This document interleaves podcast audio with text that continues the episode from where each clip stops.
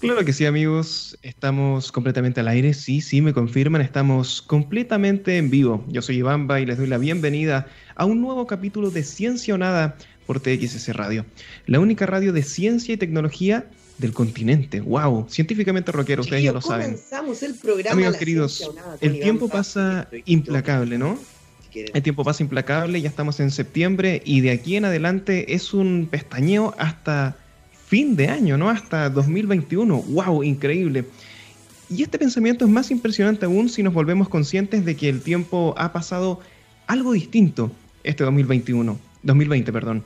Es como si todavía estuviésemos en marzo, estamos como suspendidos en el aire. Esta sensación tan rara ocurre porque cuando todos los días son muy parecidos, nuestro cerebro no tiene experiencias emocionales a las que anclar los recuerdos, ¿no? Pero me gustaría ir más allá y preguntarnos lo siguiente. ¿Qué es el tiempo realmente? ¿Es una sucesión de sucesos? ¿Son eventos ordenados uno detrás de otros? ¿Es así de simple? Intentar definir esa palabra es difícil, es complicado porque convivimos con él, con el tiempo, pero no lo terminamos de entender. De hecho, la física tampoco tiene grandes respuestas para esto, a pesar de que sabemos bastante. Sabemos, por ejemplo, gracias a Einstein, en 1915 en específico lo dijo, que el tiempo y el espacio forman parte de un gran todo y además influyen mutuamente. Eso es harto decir. Sabemos que a mayor velocidad de un cuerpo en relación a otros, más lento pasa el tiempo.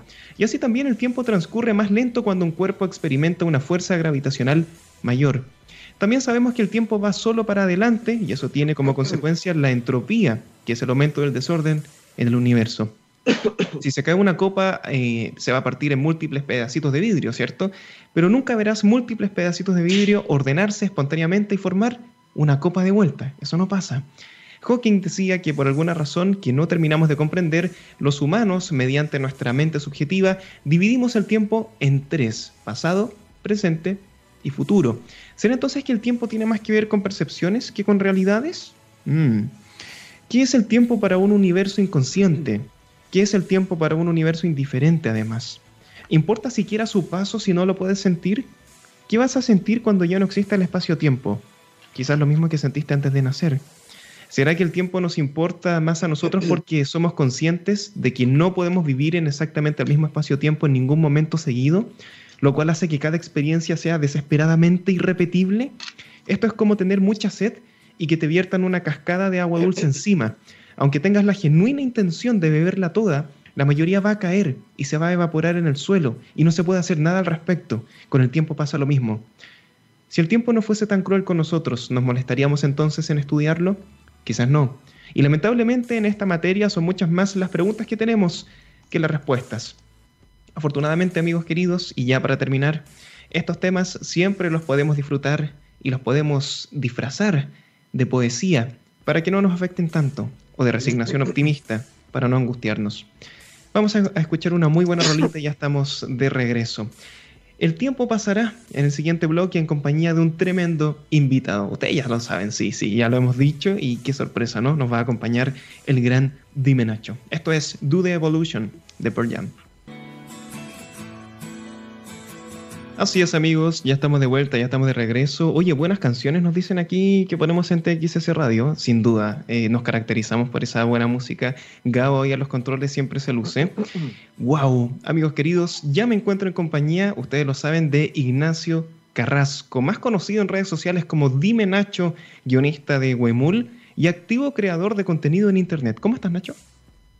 ¿Cómo estás, Iván? Va muy bien, muchas gracias por la invitación. Y, antes de partir todo, quería decirte que eh, dentro de todo encuentro súper admirable lo que sigue en, Internet porque siento que si bien hay una ola eh, como de divulgadores científicos, no he visto gente como, como tan masivamente como tú que se dedique en general como al mundo de la ciencia y la divulgación, pero en su espectro amplio.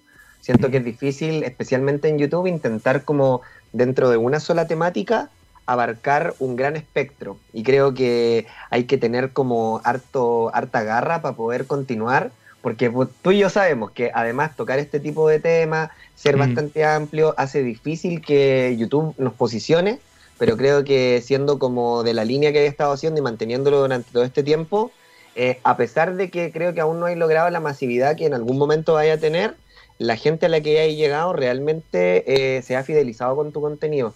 Y siento que ahora eso es súper importante y, se basa en el trabajo constante. Pues. Entonces, eso, mis felicitaciones, Ivamba.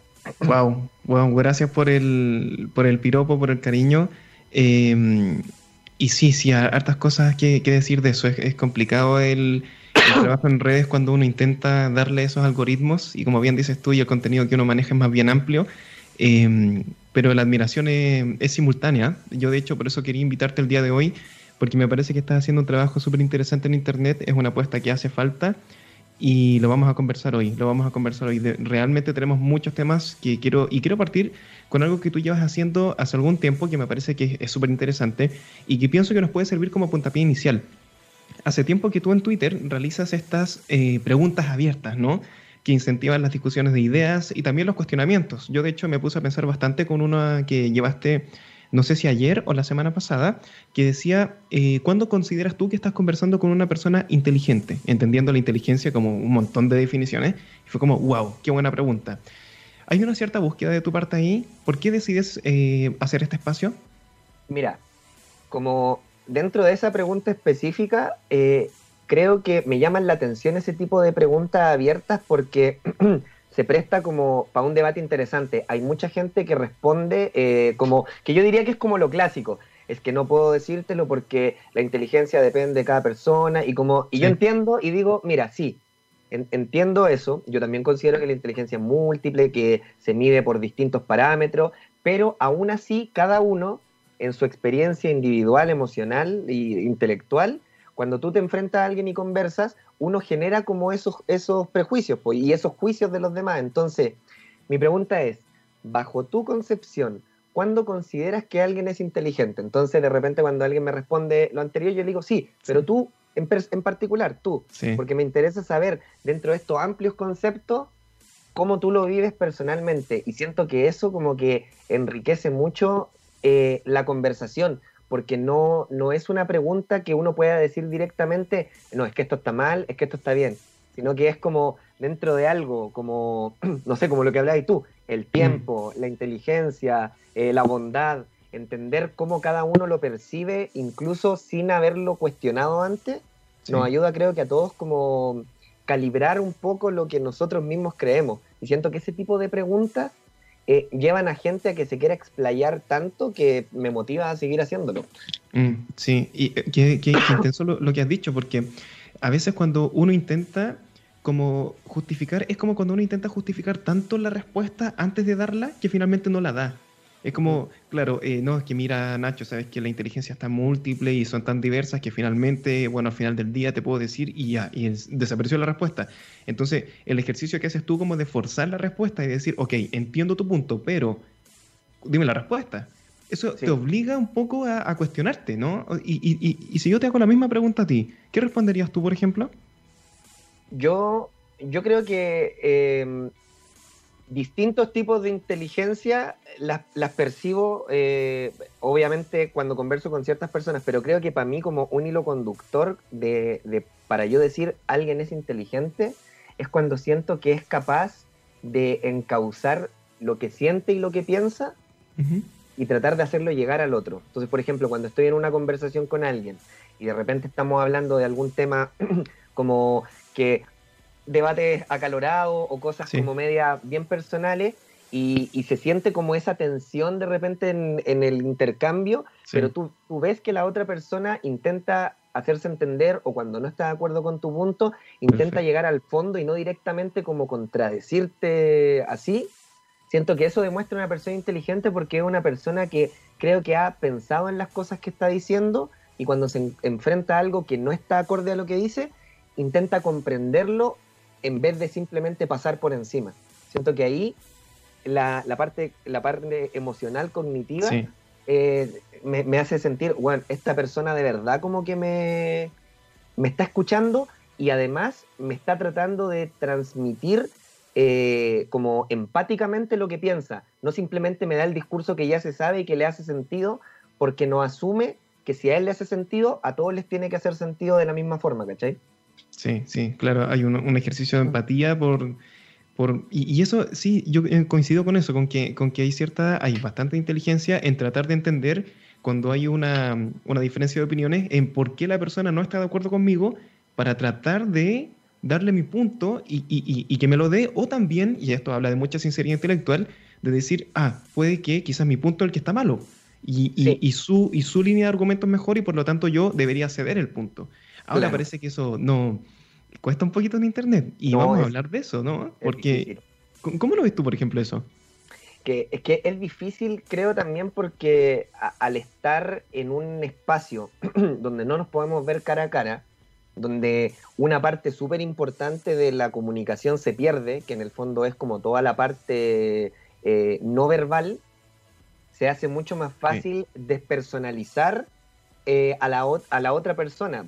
Y como, aunque nosotros sepamos que al otro lado hay un ser humano, y, que un humano igual que nosotros, con su propia historia de vida y demás, creo que el perder la parte eh, como de contacto hace más fácil como demonizar a la otra persona o hace más fácil, por ejemplo, pensar que cuando alguien no está de acuerdo con nuestros puntos es porque le falta información, porque es ignorante, porque es mala persona, porque tenemos una discrepancia moral, cuando en realidad creo que subliminalmente el estar cara a cara, el hablar incluso por, por video y demás, te hace entender eh, como, lo repito no, a nivel subliminal, una, capa mucho más eh, sutil pero importante al momento como de no ver al otro como un adversario, sino como otro interlocutor nomás.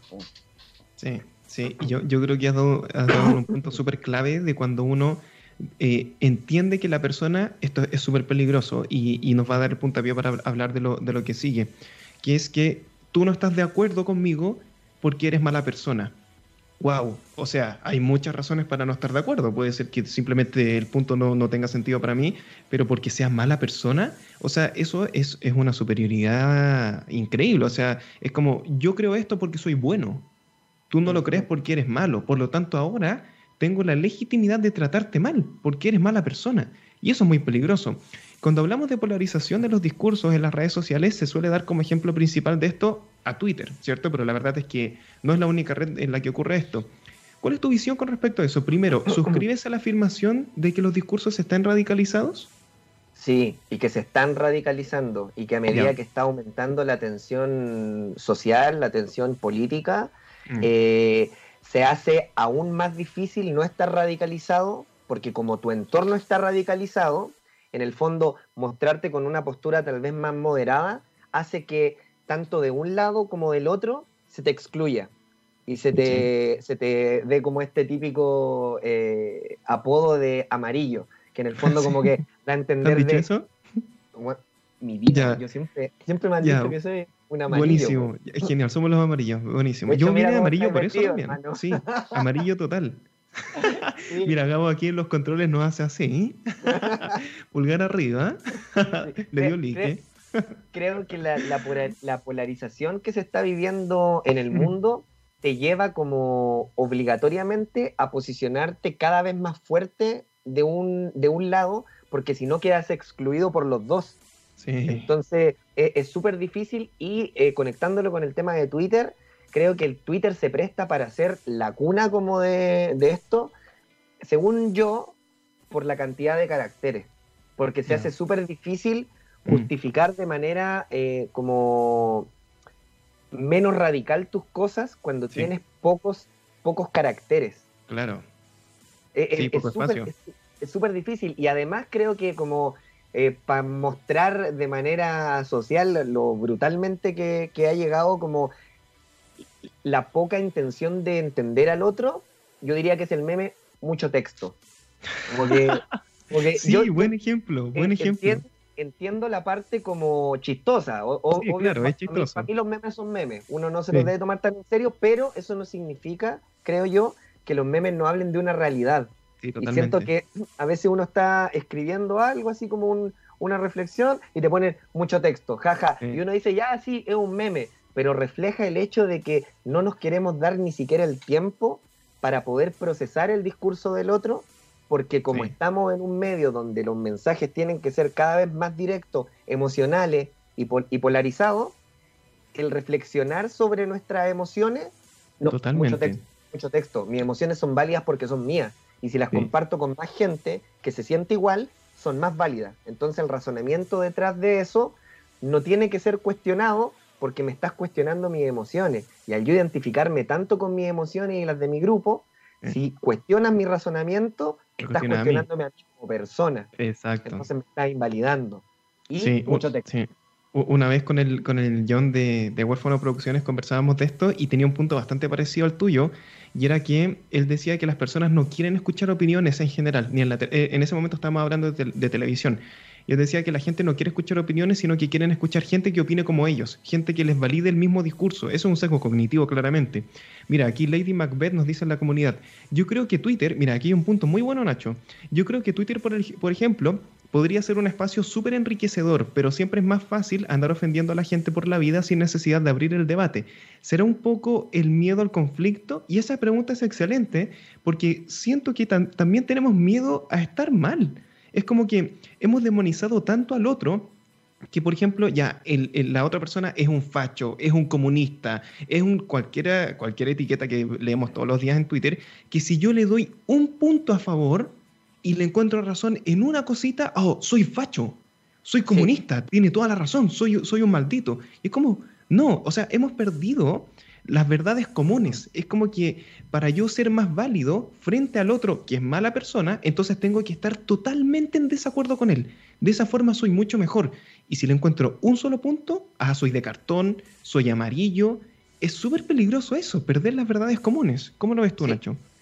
Eh, también encuentro que, bueno, aparte de encontrar súper válido eso, eh, encuentro igual que el problema que tenemos en Internet es que para poder dar opiniones necesariamente debemos generalizar.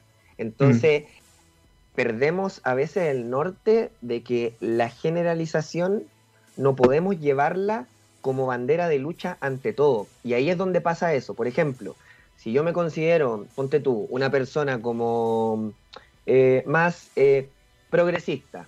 Y yo estoy de acuerdo con un punto valórico que da una persona que se considera conservadora a sí misma, me, me entra a cuestionar, espérate, si estoy de acuerdo con esta persona, quiere decir que por alcance estoy de acuerdo con todo este otro abanico de argumentos que van asociados. Y eso creo que se da por dos puntos. Primero, por mm. lo que, lo, lo, que dijiste tú, y segundo, porque como no hacemos el ejercicio de pensar más en profundidad, creo que ahí nos da miedo y de repente, sin querer, podemos decir, espérate, ¿puedo estar de acuerdo con esto que está diciendo este, esta persona que está en contra de mis ideales y no estar de acuerdo con estas otras cosas? No lo sé. Entonces, como no lo sé, prefiero no saberlo nomás. Prefiero simplemente, total, es un solo punto o son dos, solo, dos puntos. Entonces, mejor no, no, no entrar ahí porque eso abre eh, como la puerta a decir, espérate, estar de acuerdo con esto y estar de acuerdo con esto otro entra en una contradicción. Entonces, ¿de qué lado me posiciono? ¿Del lado que yo encuentro más racional o del lado que yo encuentro que va acorde a las emociones que siento? Y ahí es donde y, ahí es donde siento que como se nos desembaraza la emoción de la razón y no entendemos que ambas como que son totalmente opuestas pero complementarias, nos tratamos de, de casar con, con opuestos. Y al casarnos con opuestos, perdemos el sentido como de la unificación de, nosotros como persona, como sociedad y como individuos también. ¿Cachai?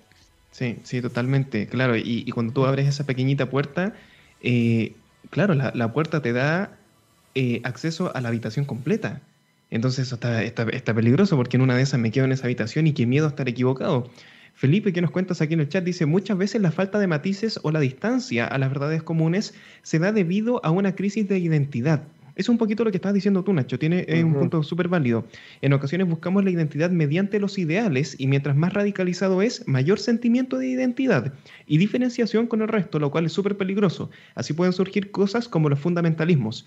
Y en Twitter también pasa algo bien interesante, Nacho, y es que, o sea, de todas las redes sociales, yo creo que podemos estar de acuerdo con que Twitter es como la red de la inmediatez. Y en YouTube uno llega un poquito más tarde con la noticia, uno también está dispuesto a esperar que el, creador se tome su tiempo para reflexionar, sacar un video responsable y todo. Pero en Twitter no. Entonces, uno lo que suele ver son puros impulsos en Twitter, es pura emocionalidad. Eh, reflexión sensata y poquita, ¿no? Hay personas que de repente lo hacen, pero es una, es una perlita que es difícil de encontrar. Y en varias ocasiones esos primeros impulsos que uno siente al reaccionar ante algo que te aparece así por la cara de repente es de ira, enojo, arrebato, y por eso te da la sensación, a mí me pasa cuando entro a Twitter, de que es como que están todos gritando y peleando, porque es, es como que se toma ese porcentaje de la humanidad de una persona que reacciona frente a algo y se confronta con mucha gente reaccionando al mismo tiempo, y es como, wow, es pura reacción y emocionalidad. ¿Cómo combatir eso, no? O sea, la invitación quizás sea como a reflexionar un poquito más antes de escribir, ¿puede ser? Sí, y yo creo que sí, pero también soy un poco pesimista en ese sentido y no creo y no creo que realmente las cosas vayan a cambiar demasiado en ese sentido porque mm. yo, yo percibo que puta, si históricamente eh, la, la, humanidad se ha caracterizado por mientras mayor es la masa, mayor es el impulso, creo que simplemente como que Twitter y, todas estas redes sociales de la inmediatez son el reflejo como contemporáneo de una de algo que está como inscrito dentro de, la humanidad en sí misma. Entonces, tal vez mm. más que a pensar en lo que escribimos, es a reflexionar en lo que leemos y en lo que escribimos después de que ya está ahí. Porque que creo que es, difícil, es difícil decirle a la gente y decirnos a nosotros mismos como cuando algo no, nos mueve desde adentro, decir, espérate, piensa y luego escribe, es perfecto, es ideal. Para mí sería bacán, sería bacán que todos los practicáramos, pero creo que la reflexión puede ser post. Onda, yo veo un comentario, me hace mucho sentido, eh, percibo que hay una, carga tal vez como de, de, odio, de malestar muy grande, reflexiono sobre eso. Ok, ¿por qué me siento tan de acuerdo con esto? ¿Qué es lo que tal vez no estoy tan de acuerdo con, esta, con la forma que están diciendo? Veo los comentarios de abajo y empiezo a ver, ok, estos comentarios que están acá me parecen más o menos sensatos, este me parece que está súper cuático. Creo que hacer esa reflexión, aún sin como decir, a lo mejor estoy equivocado, pero solamente como reflexionar sobre lo que estoy leyendo y no simplemente leer, sentir, comunicar, nos puede como ayudar a, empezar como a tener un poquito más de moderación. Siento que a veces como la, reflexión en frío es lo que no podemos practicar en redes sociales porque una vez que ya reflexioné, ya pasó el tema, ya hay otro tema.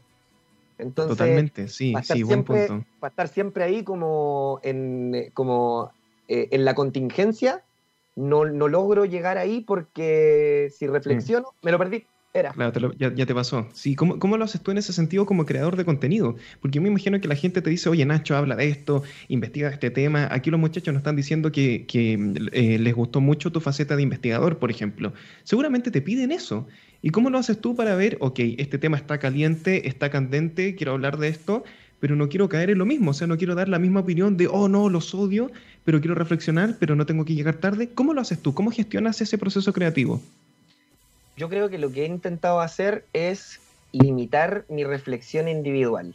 Porque creo que sí, creo que es importante como reflexionar sobre las cosas, pero siento que he intentado, al menos como en, los videos de investigación, limitar mucho mi opinión. No, no quiere decir limitarla como en no dar la opinión que tengo, pero que, no sea un video de opinión, sino que cuando veo un tema, por ejemplo, que es contingente, lo que hago es meterme a, Twitter, a Facebook, cachar que todos están hablando de eso y, decir, ¿sabéis qué? De repente muchos comentarios que, leo son de gente que entiende una parte de la historia de lo que está pasando y comenta desde ahí. Entonces, ¿qué voy a tratar de hacer yo?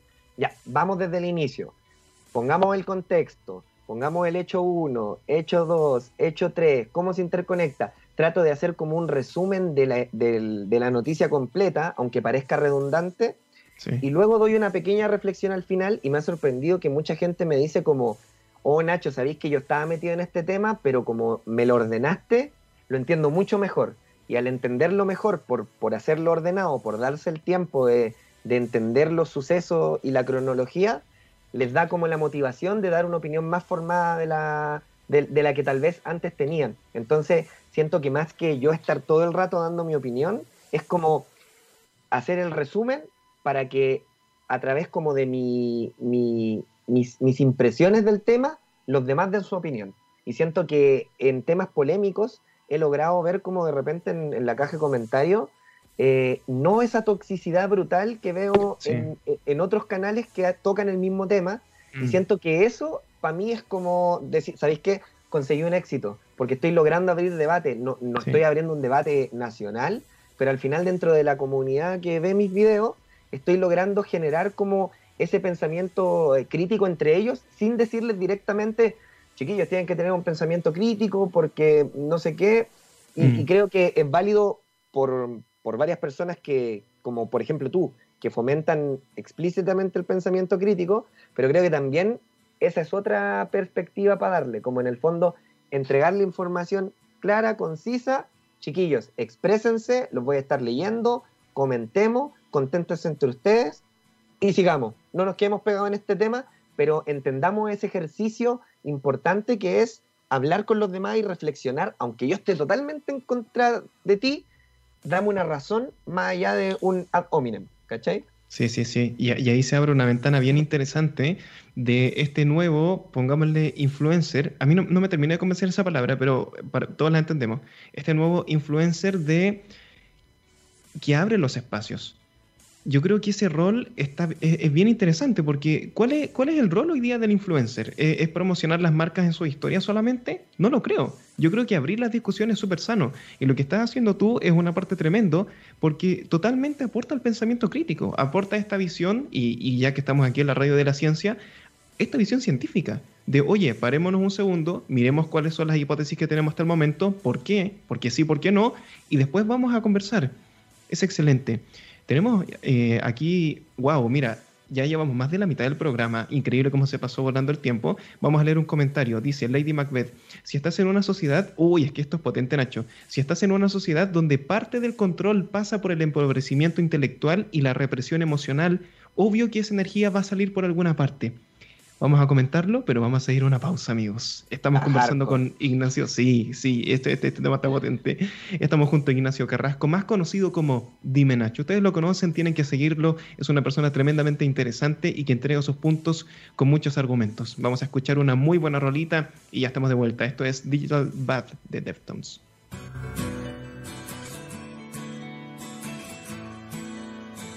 ¿Qué tal amigos? Ya estamos de vuelta, ya estamos de regreso conversando junto con Dime Nacho, teniendo esta interesante discusión de ideas y conversación. Nos habíamos quedado con, esta, con este comentario tan interesante de Macbeth, Lady Macbeth, que dice, si estás en una sociedad donde parte del control pasa por el empobrecimiento intelectual y la represión emocional, obvio que esa energía va a salir por alguna parte. Aquí hay un punto interesante, Nacho, porque sin duda que, o sea, ¿qué reflexión podemos pedir en general a, la mayoría de personas que están simplemente tratando de sobrevivir en el día a día y que cuando dan una opinión, la respuesta es como, ya, está bien tu opinión, buenísimo, pero dale, sigue trabajando, así que después conversamos. O sea, el lugar que tiene para, para soltar aquello que lleva, quizás sea Twitter, quizás sea peleando, o sea, ¿cómo lo hacemos ahí? ¿Cómo lo ves tú, Nacho?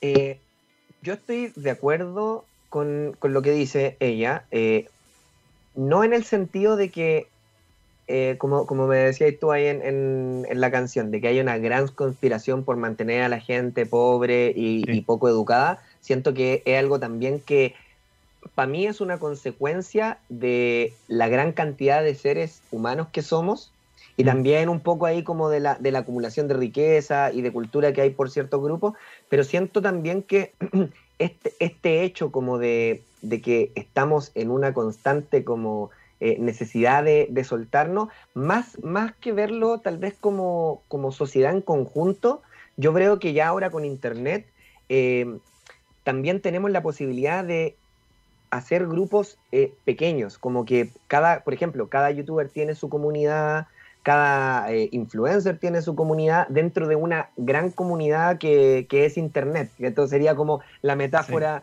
de la sociedad. Entonces, sí, lo veo como, lo veo como una, una, consecuencia, pero por otro lado, dentro de cada una de las pequeñas comunidades que nosotros tenemos, sí también podemos eh, hacer ejercicio crítico o, ejercicio como de, soltar nuestras emociones dentro como de nuestro, de nuestro propio ambiente. No es necesario que, por ejemplo, eh, como, a veces se puede entender que todos deben tener debates elevados y como debates súper abstractos de nociones de la política, sino que de repente, no sé, dentro del barrio, dentro de la junta de vecinos, dentro de la comunidad X de Discord, tal vez esos temas no son relevantes, pero hay otros temas que sí son eh, atingentes a esa comunidad. Y ahí es donde de repente creo que no solamente tiene que ver con que estamos empobrecidos, sino que ya asumimos que ese empobrecimiento es una condena para nuestras vidas y como nos enfocamos en esta sociedad macro gigante inabarcable, no entendemos que el cambio está desde nuestras pequeñas eh, trincheras y no necesariamente debemos tener todos temas en común y hablar de lo mismo para sentir que estamos haciendo como un aporte. No, no sé si me desvié demasiado, pero creo que es muy complejo también lo que está diciendo Bert. Sí, no, pero te entendí perfecto el punto. Creo que tienes razón, que finalmente el, aporte que puede hacer uno es desde esa trinchera pequeñita, o sea, el clásico granito de arena, que al final es eso, o sea, si la sociedad son puros granitos de arena, uno no puede pretender, y por eso a mí también no, me termina de convencer esta super conspiración de que hay un super ordenamiento para que seamos ignorantes y no, no sepamos leer y no sepamos conversar, porque, o sea, la forma de solucionar eso es atacar a los super líderes que están en eso y ya está el problema. Y es más complicado, es lo que dices tú, que finalmente es un, es un trabajo que hay que hacer de, hormiguita, de a poquito, que, tiene, que empieza por casa, que, que, que, va en la comunidad de Discord, que va en Twitter, que va en YouTube, y de ahí en adelante se empieza a construir. Entonces sí, sí, el debate comunitario, como dicen aquí en el chat, correcto, correcto. El, en la propia realidad, que yo con mis vecinos converse de las cosas que a mí me importan aquí en el barrio, ¿no? E, eso sería el ideal, hay que recuperar eso. Pero también, y esto es bien interesante, porque ¿por qué la mayoría de la gente Mira, aquí nos vamos a otro tema, pero lo, voy a, tocar someramente. ¿Por qué la mayoría de la gente, por ejemplo, no conoce a sus vecinos? Hay una explicación de eso. Aquí en Chile ocurre mucho eso. ¿Es porque somos mala onda? No, no, no es así. Es porque en, un país que ha ido en crecimiento económico en el último tiempo, que eso objetivamente es cierto con todos los problemas que eso tiene y que es verdad, tiene muchos problemas, pero en un país que vive esa realidad, la mayoría de la gente no vive en el barrio en el que nació. Por lo tanto, llega a barrios distintos en los cuales no conoce a nadie, donde no está el amigo del barrio, donde quizás la mamá está en el barrio anterior y el papá también. Entonces no conozco a nadie, no me relaciono con nadie, vuelvo a mi casa a dormir, en el día trabajo y después así sucesivamente hasta que jubilo y después me muero, ¿no? Qué triste escenario, pero finalmente es eso, o sea, no nos conocemos porque no tenemos ese arraigo. Y, si yo, por ejemplo, me cae mal algo y, rompo eh, la entrada de mi propio departamento, me da lo mismo porque ahí no, no me crié, pero no voy a romper el negocio donde compra mi mamá, por ejemplo. Hay, un, hay un desapego emocional, ¿no? Y de hecho, si tú te fijas, como que también un reflejo de lo que estáis diciendo es el tema de que, por ejemplo, eh, ahora que han habido como eh, tenemos una crisis económica, hay una crisis social, eh, cada, vez, cada vez que hay una crisis a nivel estructural de la sociedad, en Chile surgen fenómenos como las ollas comunes surgen fenómenos como los cacerolazos, que en el fondo también demuestra que a pesar de que estamos como en esta distancia, tenemos ciertas como rituales o tenemos como cierto hilo conductor que nos junta en estos momentos. Entonces, ahí es donde yo también digo, es súper como desalentador por un lado ver que solo ocurren estas manifestaciones, así como masivas, cuando estamos en problemas siendo que en estos momentos, cuando vemos esas ollas comunes, mucho del discurso es esto se tiene que hacer porque el, gobierno nos tiene empobrecidos y la sociedad nos tiene, y, estoy de acuerdo con eso, pero pocas veces alguien eh, dice como, oigan, ¿saben qué? Esto también es una oportunidad de darnos cuenta de que cuando hay problemas, la gente naturalmente se une, ¿por qué no tratamos de buscar este mismo como centro y lo tratamos de proyectar cuando no tenemos tantos problemas. Entonces, el mm. bienestar económico, las redes sociales, la hiperconectividad, nos hace sentir que mientras nuestro entorno cercano esté bien, no necesitamos interactuar con el que está más allá. Y creo que, creo que eso es un síntoma un poco, diría yo, ya yéndome más, más en la ola, sería como ese síntoma bien posmoderno, donde lo único importante es el individuo y lo mm. que es eh, contingente al individuo. Lo que está más allá no es algo que tengamos que ponerle ojo hasta que a todos nos afecta lo mismo. Y no, nos damos cuenta que, aunque estemos todos bien, a todos nos afecta lo mismo. Chile es uno de los países eh, que tiene, según la OMS, mayores niveles de depresión en, el mundo y, solamente utilizamos eso, eh, ahora ya no tanto, porque estamos en un contexto como de crisis, pero, pero antes solo se utilizaba para quejarse de la opresión que sufríamos y lo mal que estamos, cuando no nos damos cuenta que también son oportunidades para decir, oye, si todos estamos mal, juntémonos. Y creo que ahora es el momento en donde esa reflexión se puede dar, porque estamos todos en cuarentena, porque todos estamos pasando por lo mismo, y espero que cuando esto ya pase, esa reflexión y todas estas cosas que hemos vivido se perpetúen, porque eso nos va a hacer construir una sociedad más humana. Sí, e, es excelente tu punto. Claro, es súper importante, lo más importante del individuo, hasta que una persona en China se enferma y te afecta a ti en Santiago de Chile. Chuta, entonces había que mirar un poco más allá. O incluso esto, mira, aquí le voy a ir, como dices tú, más en la ola. Le voy a agregar otra capa de complejidad es porque antes decíamos ya, yo me preocupo de mi salud. Yo como individuo, yo voy al médico, me preocupo, me hago mi chequeo. Si la otra persona se preocupa o no, da lo mismo. Bueno, eso es falso porque si alguien contrae un virus nuevo que ha mutado recientemente, a ti también te lo va a pegar. Ok, pero otra capa más. También me tengo que preocupar de las otras especies. Porque ¿qué pasa si un cerdo, como últimamente mutó el H1N1 en G4, ¿qué pasa si eso se vuelve pandemia? O sea, también me tengo que preocupar de la salud de los cerdos, de los pollos, de los huemules, de, de, las especies en general. O sea, ¿hasta dónde afecta el, comportamiento de todos al propio individuo? Esa es una reflexión interesante. Y, ahí es cuando yo te digo, eh, eso también creo que es un síntoma del individualismo donde en verdad las personas no nos podemos hacer cargo de todos los problemas del mundo y como no tenemos esa unidad, como no tenemos, vuelvo a lo de la polarización, para unirlo, como estamos polarizados y, por ejemplo, sentimos que los veganos son todos extremistas, que los, no sé, que los católicos son todos fachos, no logramos entender que para poder coexistir en un lugar donde todas esas capas de profundidad coexisten, debemos confiar en esas otras comunidades. Por ejemplo, debemos entender que yo no me puedo hacer cargo de pensar en preocuparme de todo lo que está mal del mundo, pero hay otros grupos que sí se hacen cargo. Entonces, yo puedo apoyar, puedo eh, como eh, mover esos mensajes dentro de mi círculo de manera piola, sin necesidad de ser un activista, pero sí entregándole apoyo. Pero ¿qué pasa? Cuando yo, por ejemplo, comparto un mensaje, eh, es un ejemplo, no sé, de alguien vegano, al tiro, ah, pero es que tú eres, eres posmoderno y eres soya, y si alguien comparte un mensaje reivindicando los valores de la familia, es que la familia es un invento de la sociedad capitalista, y la... entonces, en vez de entender como qué es lo bueno que está en este mensaje, inmediatamente vemos, percibimos todas las opiniones como ataques, en donde entendemos, si está a favor de, de mí, no es un ataque si está en contra, me está atacando. Y no entendemos que en el fondo vivimos en una sociedad colaborativa. Lo que más decimos en el mundo es que el hombre es un ser social, pero ese ser social llega hasta cuando tengo una pugna moral con el otro. Ahí, listo, se acabó la sociedad. No quiero vivir en, esa sociedad. Sáquenme de Latinoamérica. Ahí hay otro meme.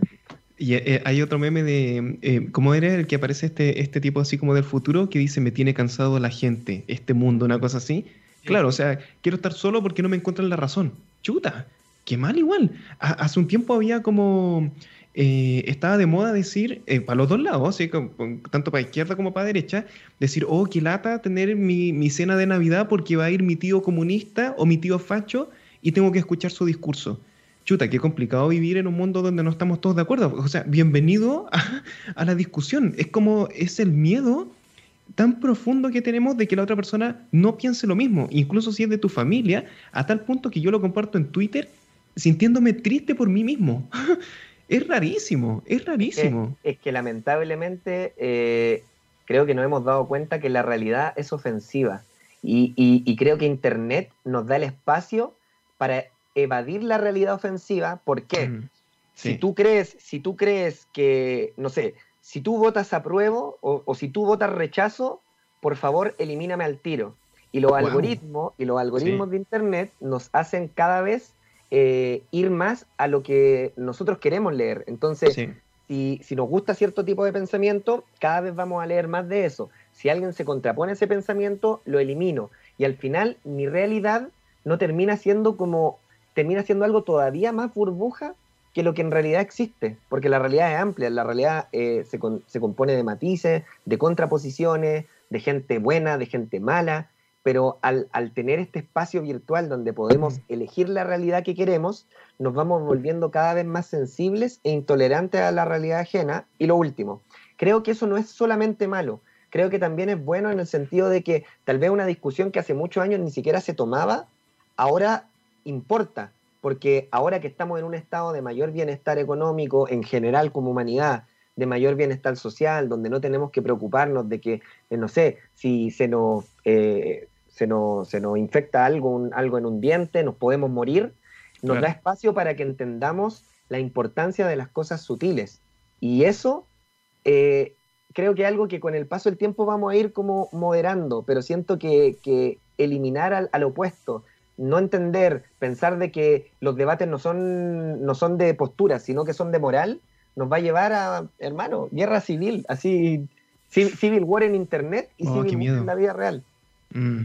Oh, y ese punto es bueno, porque de hecho Twitter esto lo ha admitido. Y esto es, esto es lo interesante de hablar de esto, porque uno que lo ve desde afuera, imagínate una persona que no entiende completamente las lógicas de Internet. Dice, ya estos chiquillos ahí, el Nacho con el Ibamba, hablando que en Twitter la gente pelea, da lo mismo, porque yo voy a la feria, voy a comprar aquí donde la señora, donde el casero, y yo no veo esa cuestión, me da lo mismo. No, no, no da lo mismo porque de hecho Twitter lo admite, y esto está comprobadísimo, que cuando los discursos están muy polarizados en Internet, eso en la calle se traduce a palos en la cabeza. Porque cuando yo estoy peleando con alguien en, la pantalla, después yo lo veo en la marcha del apruebo, en la marcha del rechazo. Da lo mismo aquí en la posición. Y yo digo, ah, este tipo es el mismo que ayer en Twitter me ofendió. Claro, no tengo ningún problema con ponerle un palo en la cabeza y me olvido de eso. Entonces, esto, es, esto sí es importante. Realmente no es como esta separación falsa de, oye, no, en Internet no es la vida real, como lo que se decía en los juegos, ¿te acordáis, Nacho? Antes, no, en los videojuegos no es la vida real. No, pues esto sí es la vida real. O sea, yo cuando estoy escribiendo en Twitter soy otra persona, soy exactamente el mismo, aunque esté en anónimo, porque sale quizás lo más profundo de mí que quiere escribir y decir eso sin tener ninguna repercusión, sin tener ninguna consecuencia hablemos de esto. O sea, yo creo que el ejercicio que estamos haciendo es súper sano. Y mi, y mi última pregunta, no, yo creo que alcanzamos dos preguntitas más. Mi última pregunta tiene que ver con eso. ¿Cómo hacemos finalmente para que no pase lo que has dicho tú? Que finalmente, claro, no estemos todos pegando en la calle y esto se vuelva una locura. ¿Cómo lo recuperamos? ¿Cómo recuperamos la sana convivencia? Mira, yo algo que me di cuenta, eh, no sé si tengo la razón o no, pero desde mi experiencia creo que me he dado cuenta que el tratar de abarcar a mucha gente, mientras más gente intento abarcar, más simplificado es el mensaje que finalmente llega. Ay, qué bueno. Entonces, cuando yo, por ejemplo, te hablo a ti cara a cara, podemos darnos complejidad alta porque es uno a uno. Si yo quiero abarcar a un millón de personas y quiero dar este mismo nivel de complejidad, no voy a poder. Tengo que dar un mensaje corto y preciso. Entonces, alguien lo va a malentender. Exacto. Entonces, en el caso de nosotros, tal vez como, como gente que hace contenido, como influencer o lo que sea, creo que, por ejemplo, ahora eh, que he tenido una comunidad en Discord, lo que he estado haciendo en Twitch, siento que eh, no creo que es una responsabilidad de un eh, influenciador entregar un mensaje a su audiencia directamente, pero creo que sí es, si, si, tú quieres hacerlo o si quieres generar este debate, siento, siento que enfocarte en tu comunidad, tratar de hacerla crecer en la medida en que naturalmente vaya creciendo y mm, como incentivar la conversación desde tu comunidad, va a hacer que esa gente de esa comunidad abra debates uno a uno con las personas que estén cercanas. Tal vez no, no al tiro, pero con el paso del tiempo. Entonces siento que se da como este mismo fenómeno de los seis grados de separación. Creo, que, creo que por ahí, entrando como dentro de mi, de mi marco de influencia e intentando ser como lo más honesto que pueda, va a generar ese pequeño cambio, porque en vez de ser ahora, gracias a Internet, en vez de ser puros granitos de arena aislados, somos montoncitos de arena. Sería como, como pequeños planetas que pueden entrar en contacto. Por ejemplo, ahora en Discord hay comunidades que de repente se juntan y hacen actividades eh, en común. Se dan cuenta de que pueden encontrar algo bueno dentro como de, a pesar de que son comunidades distintas, hay puntos de encuentro. Y creo que desde ahí, desde como la conversación no tan pequeña como uno a uno, pero mediana, podemos generar ese tipo de cambio. Y ya como la conversación más grande, eh, al final creo que más que hacer un, gran, gran cambio, refleja un poco como el clima social que existe actualmente. Sí, sí, totalmente. Wow. Nacho, amigos queridos, hemos llegado al final del programa increíble. Ha sido una conversación muy entretenida, realmente se pasó volando. Y Nacho, el micrófono es tuyo para decir lo que tú quieras. Si quieres invitar a las personas a tus redes, que todos las conocen, ¿no? Dime Nacho, ustedes ya saben que lo pueden buscar en todos los sitios. Está en Twitter, tiene su comunidad en Discord, tiene su canal en YouTube, ustedes ya lo pueden seguir, pero es el micrófono es tuyo para decir lo que quieras. Ya, muchas gracias primero a toda la gente que estuvo aquí escuchando, tanto a la gente que es de, mi comunidad como de la comunidad de Ibamba. Siento que indirectamente estamos juntando dos comunidades, entonces me parece muy bacán. Y lo otro, a la gente que no eh, conozca lo que estoy haciendo en Twitch, los invito, yo transmito de lunes a viernes, a partir como de las 4, 4 y media hasta más o menos las 9 o 10, hacemos esto mismo, conversamos, hacemos gameplay, pero lo central es que hacemos teletrabajo, que en el fondo es juntar a muchas personas que tenemos cosas que hacer, cosas de la universidad, cosas de la pega, cosas del colegio, y nos enfocamos, hablamos de lo que hacemos, hacemos listas diarias para poder motivarnos, y de repente cuando tenemos dudas o cosas, hay mucha gente que está en la misma que ustedes, entonces de repente en el chat también se ayudan, así que los que quieran como eh, probar o experimentar si les funciona, les les aseguro que es un espacio que a mí me ha servido mucho para poder motivarme más, es un espacio que a mucha gente le ha servido para conocer a más personas y motivarse, y los dejo invitados, es twitch.tv slash dimenacho, en una hora más voy a estar en vivo, así que quedan ahí invitados, y muchas gracias también por tu invitación, Ibamba, y a nuestro amigo del Switch, déjame decirte que la gente se está perdiendo lo guapo que eres, hermano. Ahí vemos a Gao sonrojado, sonrojado. Buenísimo, ya lo saben amigos, tienen que visitar todos los sitios de Nacho que está haciendo esto, ¿no? Tan desafiante. Eh, ¿Qué es juntar la conversación? ¿Qué es incentivar la discusión? Hay que valorar eso. Hoy día hay que valorarlo mucho. Así que te agradezco, Nacho, de verdad, con el corazón, eh, por haber estado hoy día aquí. Amigos, gracias por estar con nosotros un viernes más y no se vayan porque ya vienen los chicos de voltajes aleatorios. Yo no me lo pierdo. Cuídense, que estén bien y como siempre, mucho amor. Chao.